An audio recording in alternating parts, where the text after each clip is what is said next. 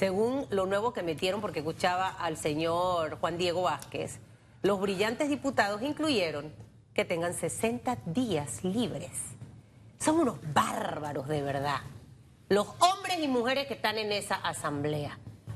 Un grupo considerable. Usted desahogue, usted tiene 18 con el seguro. Y en el trabajo, cuando usted falta mucho, yo le aseguro que el Edwin Ávila, el colaborador, no le puede faltar mucho en el trabajo, esa pedida de permiso, que la llanta, que. No, no, no, no.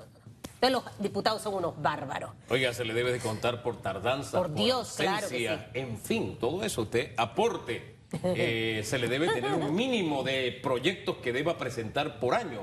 Eficiencia. hay gente que pasa cinco años y no presenta ni un solo proyecto de ley, ni uno solo, así como lo escucha. Entonces de pronto hay que ponerle una mínima de productividad para medir la productividad.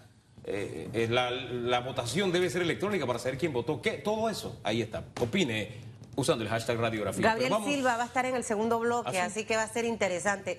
Está con nosotros Claudio Dutari, gerente de operaciones del aeropuerto de Tocumen.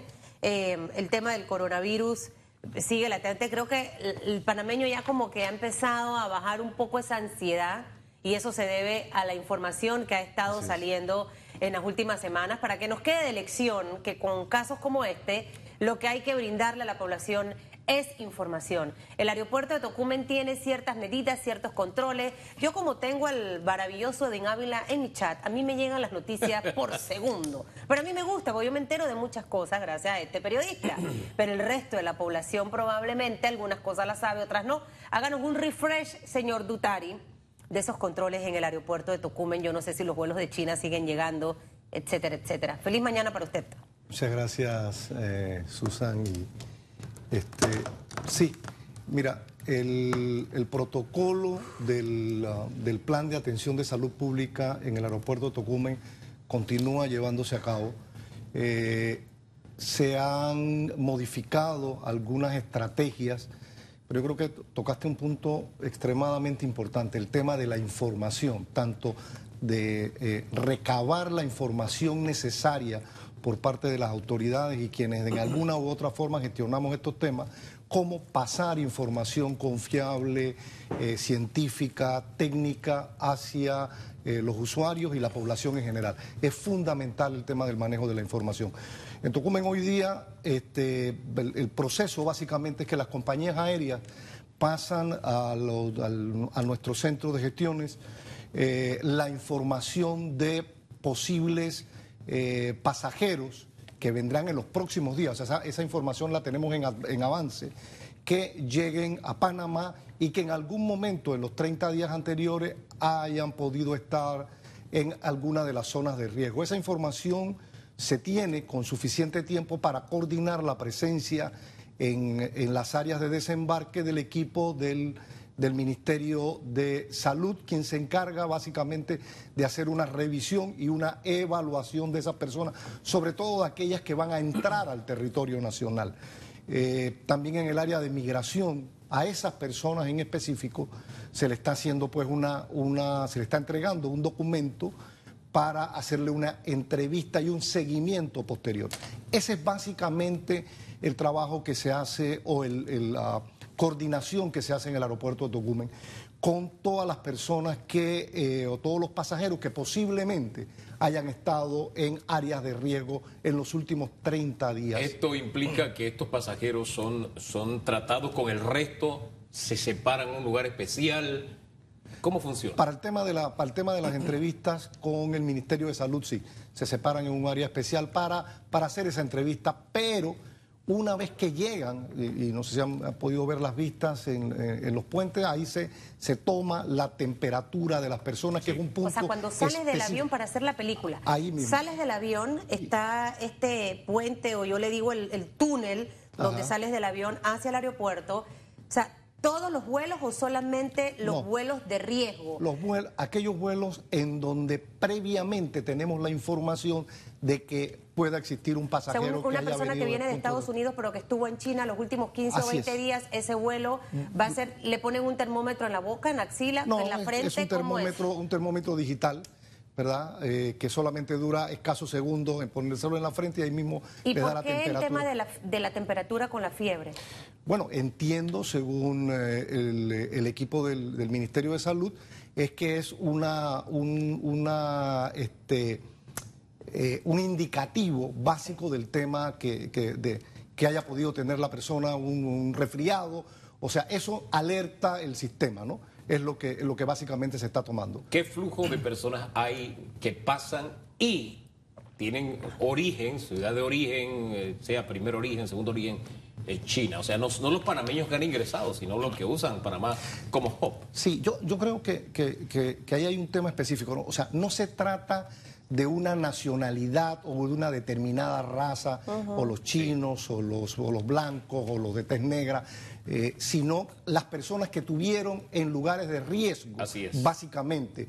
Y el porcentaje, eh, ese porcentaje es bastante mínimo. O sea, imagínate solamente que en el aeropuerto de Tocumen al día pudiéramos tener 16 mil pasajeros, de los cuales quizás tres o, o, dos hayan podido estar en esa condición. Sin embargo, por las medidas de seguridad, el Ministerio de Salud, eh, si viene alguna persona de, de algún lugar de esos de riesgo, eh, que ya ha pasado por controles adicionales, porque para subir Claro. al avión Sí. también pasó por un control. Claro. Eh, y voló, está llegando a Panamá, esa persona es revisada y todo el avión es revisado. Ahora, tengo fiebre, tengo 38, me bajé del avión. ¿A dónde me llevan? Porque cuando sales eh, de este túnel, caminas todo el aeropuerto, te toca ir a migración para hacer todo tu, tu- tu trámite, ¿no? Para ingresar a Panamá. ¿Qué ocurre con esta persona que tiene 38 de fiebre? ¿Se retira? ¿Se lleva hacia otra área? O sea, eh, ¿qué ocurre? ¿Cuál es el, el- proceso? El, el equipo médico del MINSA eh, hace una entrevista inmediatamente allí, inmediatamente en el puente, y es referida al equipo que está abajo en el área O sea, de, que hay de migración. personal del Ministerio de Salud en el aeropuerto 20 fijo. 24 horas, un equipo que, que ya tiene un lugar en específico en las áreas eh, internacionales, en el área que conocemos los panameños como la zonita libre, es el área restringida, el área internacional. Ahí ya hay equipos del MINSA y también en el área de migración. Yo le informo a los panameños, no es que se esté haciendo esa revisión a todas las personas que llegan al aeropuerto. No es necesario, o por lo menos eso es lo que han determinado los científicos.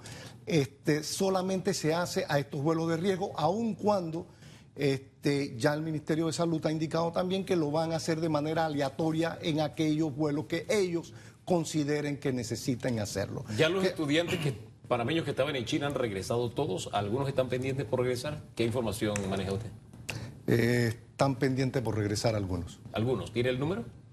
Eh, entiendo que faltan dos o tres estudiantes. Dos o tres estudiantes nada más. Ya el grueso llegó. Sí, ¿Cuántos están han en llegado? Panamá. están ¿Cuántos en han Panamá. regresado? No tengo la cifra exacta, pero eh, yo creo que el tratamiento de vigilancia y control que se está siguiendo con ellos desde antes de que lleguen a Panamá ha sido, ha sido muy efectivo. Y, y yo quisiera tocar un punto allí, Hugo y Susan, es que los panameños tenemos que creer en los panameños. Total. Sí. Nosotros tenemos en Panamá, no en China, ni en los Estados Unidos, ni en Rusia, aquí en Panamá tenemos profesionales eh, preparados, científicos, un equipo muy especializado que maneja estas situaciones eh, y a quienes yo creo que tenemos que darle la confianza Claro. para que puedan realizar su trabajo.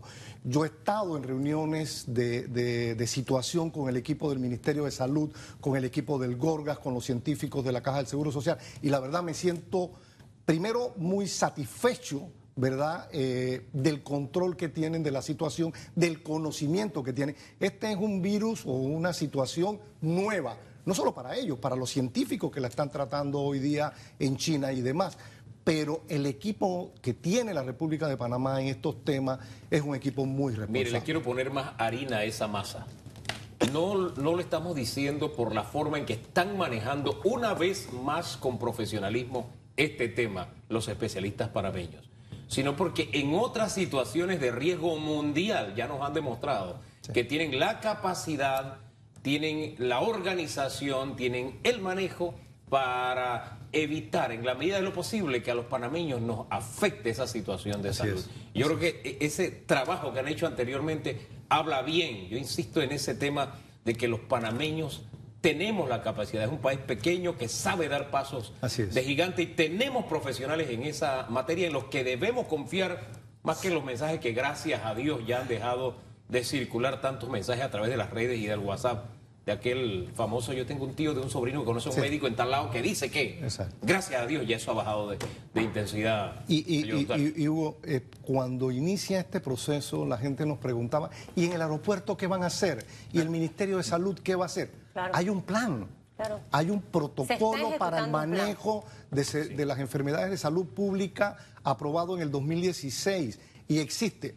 Lo que se hace es ajustar ese plan en la medida de la enfermedad correspondiente. El H1N1 tenía un proceso y una forma es que hemos de tenido otras cosas. Lo hablaba un virólogo el viernes. Estuvo el SARS. a lo largo de, los años, y a mí me encantó la entrevista del viernes porque hizo mucha docencia con el tema de los coronavirus. Y que ya dentro de, de, la, de la gama de coronavirus, el SARS es un coronavirus. Nada más que está dentro de otra de las gamas. Al final Creo que en medio de esto se están actuando, se está actuando como debe actuarse y, obviamente eso debe ser transmitido al país entero, que la gente replique eso por todos lados. ¿Qué ocurre con los vuelos de China? Eh, esos vuelos fueron suspendidos en un momento dentro de un pocotón de información que había en las redes sociales, decía ya los vuelos van a ser suspendidos, el gobierno los suspendió. O sea, ¿qué ocurre con los vuelos de China? ¿Están llegando a Panamá? En el caso específico de, obviamente, esta es un área de riesgo, China, y principalmente si viene de la ciudad donde se originó y donde está propagado el coronavirus. ¿Cómo es el tratamiento específico con esto? Porque la gente tiene una actitud, ahora ya menos, pero con los chinitos. De hecho, no quieren ir ni siquiera a los restaurantes a comer. no, tiene nada que ver. no tiene nada que ver. El, vuelo de China eh, fue cancelado durante todo el mes de febrero. Y eh, con Todos los vuelos de China. Que no son directos, el vuelo de Air China. el vuelo de Air China. ellos no son directos. Claro, el vuelo de Air China. Lo que pasa es que eh, que el vuelo de Air China no venga a Panamá no implica que pasajeros procedentes de áreas de riesgo no lleguen a Panamá. Panamá es casualmente eso, un centro de conexión mundial. Y aquí viene gente en conexión, por ejemplo, eh, vienen a través de Europa por KLM, Air France, Iberia, Lufthansa. ¿Cuántos vuelos llegaban a la semana de Air China? Dos, dos, vuelos, a la semana procedentes de Houston, o sea, es un vuelo Beijing-Houston, Houston-Panamá, y ese vuelo fue eh, cancelado durante todo el mes de febrero. Ah, un detallito adicional, información de este fin de semana, porque la OMS, preocupada por ese estigma que se creaba precisamente con China y con los chinos, decidió buscarle un nombre y se le ha bautizado este coronavirus como Nobel Coronavirus Neumonía. Nobel Coronavirus Neumonía, es un poquito difícil, usted lo puede llamar NCP, NCP, así se le está llamando, pero nos quedan dos minutos nada más para que nos diga cómo va el tema de la ampliación. Nos dijeron que venían buenas noticias en febrero, que ya iba a estar listo. Pónganos al tanto. Bueno, el 29 de febrero termina eh, los trabajos por parte del actual contratista eh, y se espera pues la entrega sustancial de la obra. Eso no implica que el día siguiente vamos a poner a funcionar la terminal como tal tenemos primero que recibir los sistemas, luego entramos en un proceso de pruebas de los sistemas como tal. Poner a funcionar una terminal como la que vamos a tener, que tiene muchos avances tecnológicos, implica poner en marcha una serie de sistemas que tienen que estar de manera integrada funcionando de forma satisfactoria para poder brindar y hacer los procesos de este, de, tratamiento del pasajero el sistema de los mostradores, por ejemplo, los sistemas automáticos de tratamiento de equipaje, todo eso tiene que entrar ¿Para los cuándo pudiera ser, por ejemplo? ¿Y eso qué representa económicamente para el país? Bueno, yo creo que se representa muchísimo. Eh, posiblemente en el mes de junio, julio de este año estemos con la terminal funcionando al 100%, pero el proceso de apertura es un proceso por fase. Hoy día ya tenemos las cinco primeras eh, puertas de abordaje operando en el terminal. ¿Cuántas puertas son? 20 puertas en la nueva terminal, pero el proceso de pasajeros se sigue haciendo en la terminal 1. Eh, luego vamos a seguir con una segunda fase para poner más puertas en funcionamiento e iniciar los procesos de abordaje y de tratamiento de equipaje en la T2. Señor Otari, gracias por ponernos al tanto de este tema que de verdad alegra porque será una nueva imagen para más nuevo, una nuevo, nueva postal de nuestro país. Este, este terminal y las fases entonces ya comenzaron. En junio la podremos tener completada. Espero conocer esta terminal. Bueno, está, yo creo que más que No, pero para usarla, no para que Don Álvarez me invite, ¿no? Mire, y el señor Dutari, le voy a decir algo, creo que eh, es válido comentarlo. Eh, ¿Desde qué año está como gerente de operaciones? En Tocumen comencé en el año 2004 eh, como gerente de operaciones. Mire, Ha mire, caído le- un par de le- lluvias. le- Ah, le- ha pasado bastante agua. Al final la eficiencia, Hugo, no tiene que ver con posiciones políticas. Creo Sí. que es un tema de desempeño y usted lo ha hecho muy bien y por eso sigue allí. Gracias, señor Dutari.